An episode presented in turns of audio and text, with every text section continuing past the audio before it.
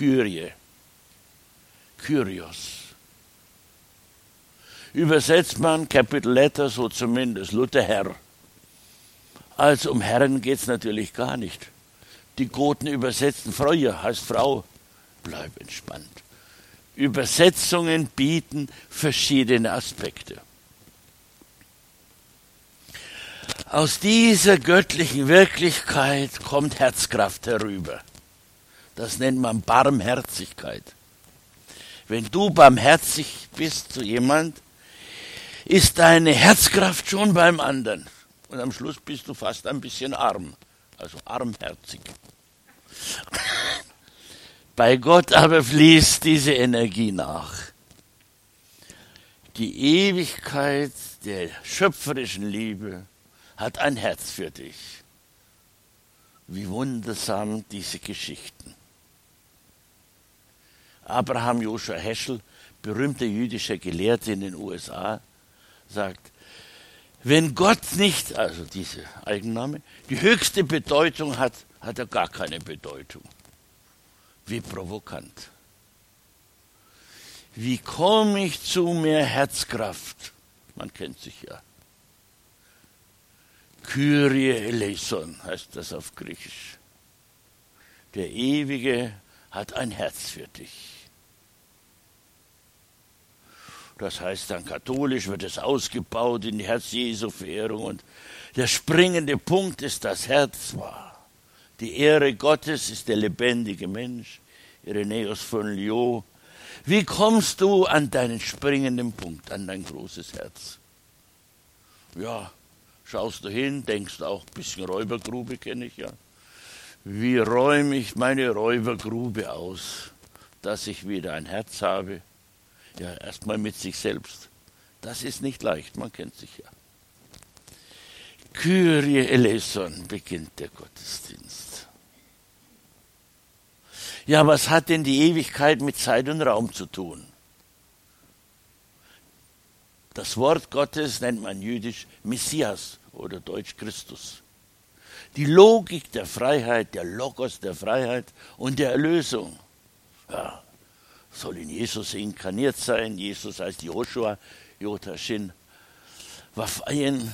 Ich bin in Gottes Namen erwählt und blicke langsam durch. Ja, manche ein bisschen schneller. Hat ja was. Christe eleison, ja, auf Erden wie im Himmel, so auf Erden. Das Leben Jesu. Zur Barmherzigkeit gehört natürlich auch Beziehungsgerechtigkeit. Nähe und Ferne muss oft neu eintariert werden. Das ist barmherzig. Zu viel Herzkraft mag manche nicht. Ja. Freiheit, Barmherzigkeit achtet die Freiheit des anderen. Christi eleison, der Geist inkarniert in Fleisch und Blut, Jehoshua. Ja, und dann, Kyrie eleison, zurückgekehrt in die Ewigkeit des Ewigen. So nehmen wir natürlich als Lesungstext den großen Abschiedstext Matthäus 28. Er birgt sich zurück in die Wolke, in die lebendige Gestalt, die zugleich verhüllt. Und dann geht es, so der kleine zweite Lesungstext, um Jüngerschaft. Jesus macht eine geschlechtsgemischte Bibelschule auf. Damals ein Skandal. Lukas 8.1. Drei Frauen können auch dazu. Die haben nicht nur Aufgaben, sondern ey, sind, die sind dabei. Ja, Gender war schon. Bleib entspannt. Also, Christe eleison, Kyrie eleison. Kurzform des Glaubens gönnen wir uns, wir sind ja Luxusmenschen, zumindest am Sonntag, ein bisschen Zeit, wenn wir langsam durchbuchstabieren, du in deiner Sprache mit deiner Geschichte. Ich sage das mal vor, das heißt predigen, Prädikare heißt einfach vorsagen, was die anderen eh schon wissen. Es ist eh schon alles gesagt, aber nicht von mir, so Karl Valentin. Also gönnen wir uns eine Zeit zu sagen, innerlich, Kyrie eleison, möge seine Barmherzigkeit dich in deinem Geist und Herz jetzt erreichen.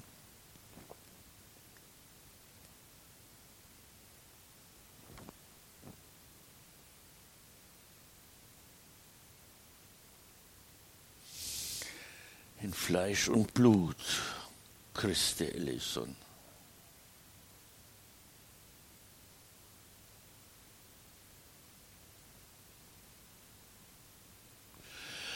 Kyrie eleison.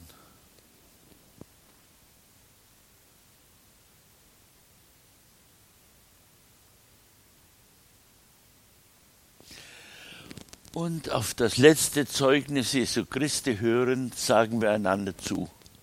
Nachlass, Vergebung und Verzeihung von Sünde und Schuld schenkt aus Liebe und Gnade, aus Barmherzigkeit der eine ewige Gott, der sich geoffenbart hat.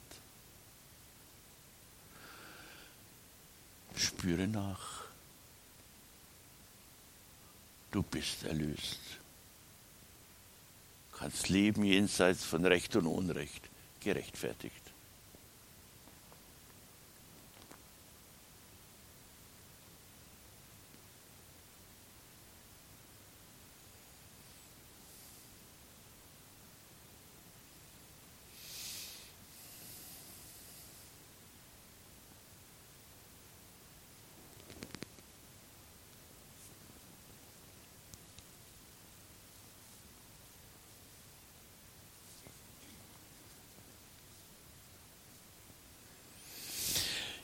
Nun möchte ich mit euch ein bisschen das Ende des Evangelisten Matthäus lesen.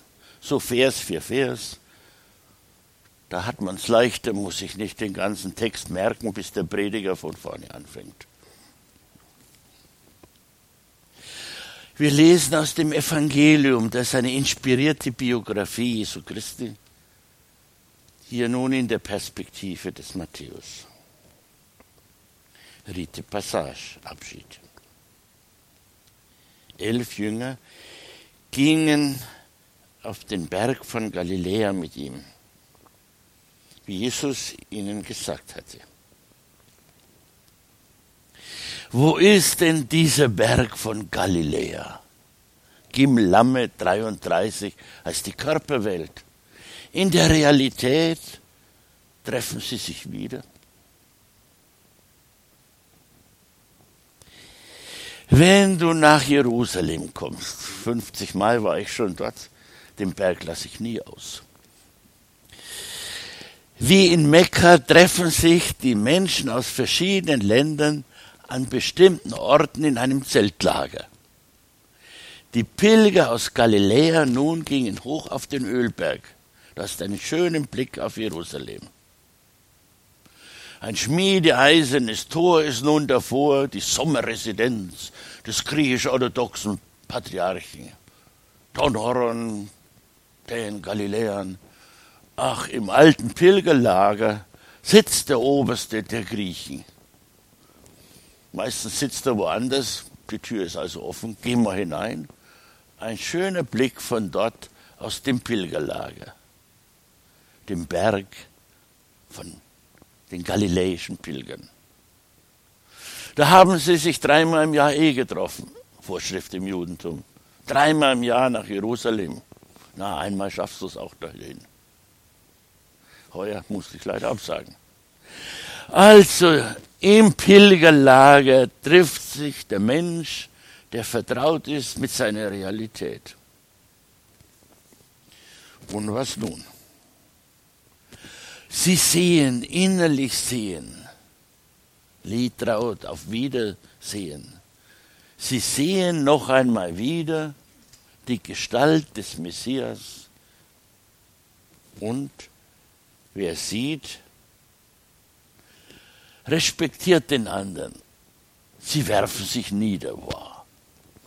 Bei Priesterweihe magst du das und sagst, ah, jetzt bin ich mal da.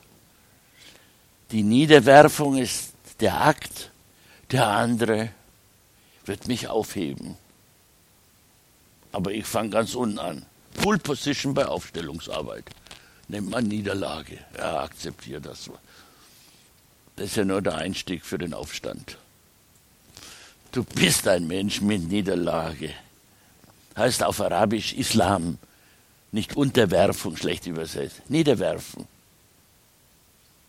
Das heißt Islam. Du hast Ehrfurcht vor dem Ewigen, sagst, da legst du nieder, so sagen die Bayern. Nächster Akt heißt Aufstand in Gottes Namen. Ja, wie glückt den Aufstand? Sie werfen sich nieder, ich lese weiter. Einige von ihnen, wie normal die alle sind, hatten Zweifel. Manche haben schon gar keine Fingernägel mehr vor lauter Zweifel. Nun, der Mensch erlebt die Spaltung, die Zweiheit. Ja, wie werde ich wieder ident? Die Fragen habe ich wohl. So jammert das Gretchen, allein mir fehlt die Antwort. Ja, ein bisschen Geduld. Einige aber hatten Zweifel. Man hat ja so seine Fragen bei Kirche und Welt, also Chefsache. Da trat Jesus auf sie zu und sagte, mir ist alle, ich mache jetzt mal die schlechte Übersetzung, mir ist alle Gewalt im Himmel und auf Erden gegeben. Was? Haben wir noch so einen Gewalttäter?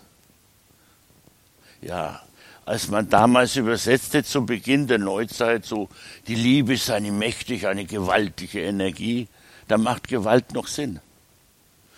Ich ziehe vor den griechischen Text, da steht ex usia. Ich handle ex aus usia, aus meinem Wesen heraus. Mensch, werde wesentlich dann hast du Vollmacht. Das Wesen Jesu Christi ist schlicht und einfach die Anwesenheit Gottes in ihm. Da knicken die meisten Schriftgelehrten ein. Zu Recht. Ich handle aus meinem Wesen heraus, aus der Anwesenheit Gottes überall im Schamaim, im Ort der Vielheit, wo alle in Liebe eins sind und auf Erden, auch bei Pachamama, auf ihr ist das möglich. Was für eine Message. Du musst doch nicht unwesentlich, oberflächlich leben, gesteuert von Gier und Sucht. Bleib entspannt.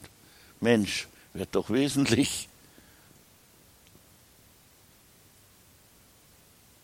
Sonst bist du ein Problem und hast nicht nur welche. Was eine Ansage. In aller Demut, ganz bescheiden, klare Ansage. Ich handle aus Vollmacht. Ich bin jetzt mal wesentlich anwesend. Und schon geht es weiter, die Predigt. Was folgt daraus?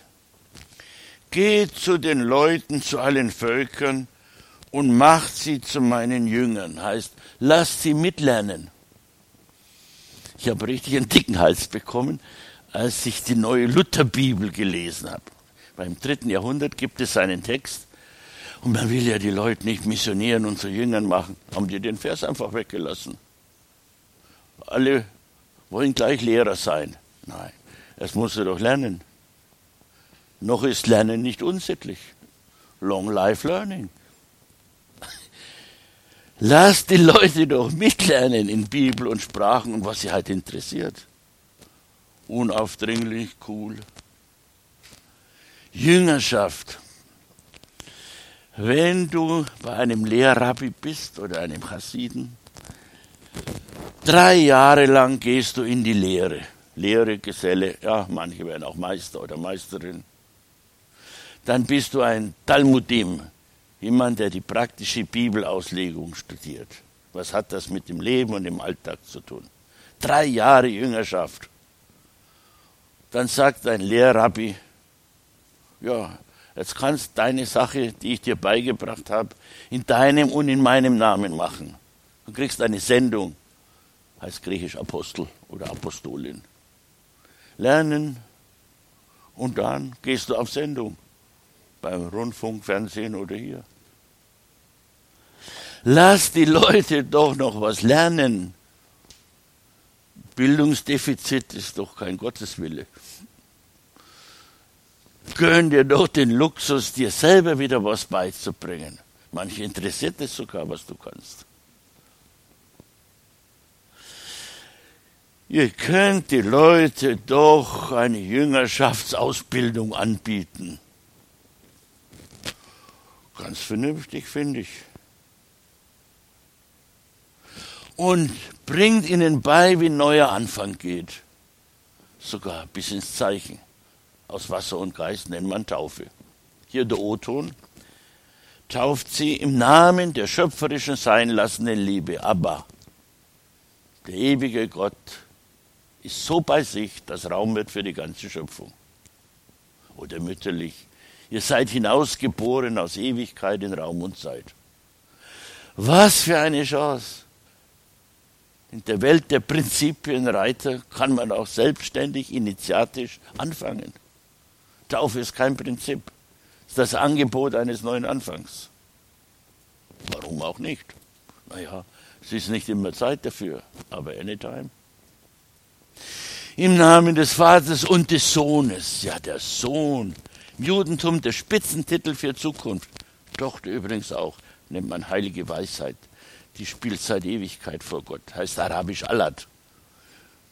Damit die Leute nicht meinen, es gibt zwei Götter, der Mohammed, die Allat gleich weg und nur noch den Allahu Akbar, Gefalak Ja, bleib entspannt. Auch im Namen der Zukunft im Namen des Sohnes, im Namen Jesu Christi und im Namen des guten, heilenden, heilenden, heilsamen Geistes. Ruach Hakadosh, hebräischen übrigens weiblich. Da geht es nicht um irgendwelche Geschlechterkämpfe, sondern um die Logik auf der Metaebene des Geistes. Was für eine Chance, ich starte nochmal neu durch. Spätestens mit 75 bist du reif dafür. Könnte auch etwas früher sein. Was für ein Abschiedsritual. Fang doch noch einmal neu an, wenn ich weg bin. Denn gleich ist Himmelfahrt bringt den Leuten bei, was ich euch beigebracht habe. Und wo das geschieht, gibt es eine Verheißung. Eine Verheißung. Und ich bin bei euch in seinem Geist, in seinen Zeichen, bis an der Weltende. Wenn du mit deiner Welt am Ende bist, wirst du eine neue Gegenwartserfahrung Jesu Christi machen. Es fängt nochmal neu an in alle Ewigkeit. Amen. Was für eine Abschiedsrede. Die Hoffnung stirbt nicht zuletzt, die stirbt nie. Was sind das für zukunftsorientierte Menschen, die dadurch zustande kommen auf einer neuen Erde und einem neuen Himmel? Was ist Jüngerschaft? Was ist Lernen in kriegerischen Zeiten. Habe ich mir gedacht, nimm doch noch einen kleinen zweiten Vers dazu, über den selten gepredigt wird, also gönne ich mir das. Der steht bei Lukas im 14. Kapitel 31 bis 33. In kriegerischen Zeiten. Die Mächtigen sollten zumindest nachdenken, wenn sie schon aggressiv sind nicht barmherzig und beziehungsgerecht. Ich lese. Wenn ein König, Tyrann, Diktator, Herrscher, egal, gegen einen anderen in den Krieg zieht, ach, Krieger wollen immer mehr kriegen, auch was sie gar nicht kriegen können. Krieg ist die Struktur von haben wollen. Der eine will die Krim wieder haben, der andere Jerusalem, der andere Kiew, was sie alles kriegen wollen der Preis ist hoch. Aber wenigstens seid doch vernünftig, wenn ihr schon nicht gläubig seid. Wenn ein König gegen einen anderen in den Krieg zieht, setzt er sich dann nicht zuerst hin und überlegt, ob er mit seinen zehntausend Mann sich dem entgegenstellen kann, der über 20.000 gegen ihn anrückt. Hm. Was du nicht kannst, sollst du auch nicht, sagen zumindest die vernünftigen Aggressoren. Das scheint noch dümmere zu geben. Ich lese weiter. Kann er es nicht, dann schickt er eine Gesandtschaft, solange der andere noch weit weg ist und bittet um Frieden. Das gilt auch zwischenmenschlich. Wenn du nicht gewinnen kannst, dann lass den Krieg. Zieh nicht in den Kampf. Das ist ja programmierte Niederlage. Adolf schrieb ein Buch, Mein Kampf, ja, dumm gelaufen, Gott sei Dank. Zieh doch nicht in einen Krieg, wo du schon hochrennen kannst, du wirst verlieren. Du musst ja noch gar nichts glauben, aber nütze den Restposten Verstand, wenn du schon die Vernunft nicht mehr hast. Ein sehr schöner Bibeltext, die Vernunft. Sei doch wenigstens vernünftig, bleib doch wenigstens realistisch. Nun, der nächste Vers ist provokant und ziemlich schräg übersetzt. Wenn dir eine Übersetzung eine Textstelle aufstößt, vielleicht steht im Urtext etwas anderes da. Nimm deinen Widerstand ernst. Du musst nicht alle Sprachen lernen. Dafür gibt es ja Leute, die sich den Luxus gegönnt haben. Ich lese zunächst. Was sagt der Meister, nachdem er an die Vernunft appelliert hat? Niemand, keiner von euch kann mein Jünger, Jüngerin sein, wenn er sie nicht auf seinen ganzen Besitz verzichtet. Was? Aufruf zur Pauvreté? Sollen wir denn alle Gammler werden? Ach, ich brauche nichts, ich verschleudere alles, dann bin ich besonders fromm. Ja, steht leider nicht da. Oder Gott sei Dank. Auf alles, was über dir dich besitzt. Alle deine Vorstellungen aus der Welt deines Über-Ichs, deiner infantilen Existenz, alles, was über dir dich besitzt, äh, tritt dazu in ein freies Verhältnis. Was regiert dich denn an Vorstellungen, Fantasien? Ja, lass das mal locker. Alles, was über dir dich beherrscht oder zu beherrschen versucht. Die Vorstellungen, die Projektionen, all is inside. Das brauchst du nicht. Jünger und Jüngerinnen sind freie Leute. Glaub, dass du zutiefst schon frei bist, sonst wirst du es nie. Das heißt in unserer neuzeitlichen Sprache, glaub, dass du emanzipiert bist, dann lebst du emanzipiert. Woher kommt dieses Wort Emanzipation? Die alten Römer hatten eine Sklavenhaltergesellschaft. Da gibt es Herren und Herrinnen, Sklaven und Sklavinnen. Die einen sind drüber, die beherrschen dich, und die anderen sind drunter. Hm. Restposten sind erhalten von den alten Römern, soziologisch. Nun, warum auch immer, plötzlich hatte ein Herr, weil du besonders die Tugend des Gehorsams geübt hast, schrecklich, Sklavenhaltergesellschaft, freie nordische Völker leben aus Treue, nicht aus Gehorsam. Dann setzte der Herr sich eine Mütze auf, von Castor und Pollux, so einen schönen Hut. Dann kam sein Sklave, kniete nieder, das letzte Mal, und er hat ihn emanzipiert. Emanibus aus den Händen Zippere. Du erhältst nun durch mich deine Freiheit. Kannst in die Synagoge der Libertiner gehen, der Freigelassenen. Du bist emanzipiert. Siehst du in Rom, das ist die älteste Kirche auf dem alten Forum, Christus am Kreuz mit ausgebreiteten Armen als Emanzipator. Ihr seid doch zur Freiheit befreit. Was macht er denn wieder euch den Buckel krumm über, über, über, über ich? Nichts soll über euch sein. Was für ein revolutionärer Akt.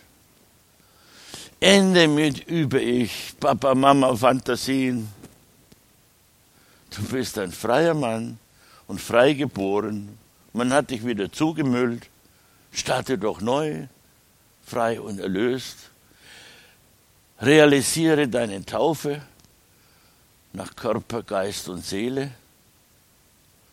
und der Segen der absoluten Freiheit, wie wir Gott nennen können, bleibt bei dir, bis du mit deiner alten Welt am Ende bist. Dann fang neu an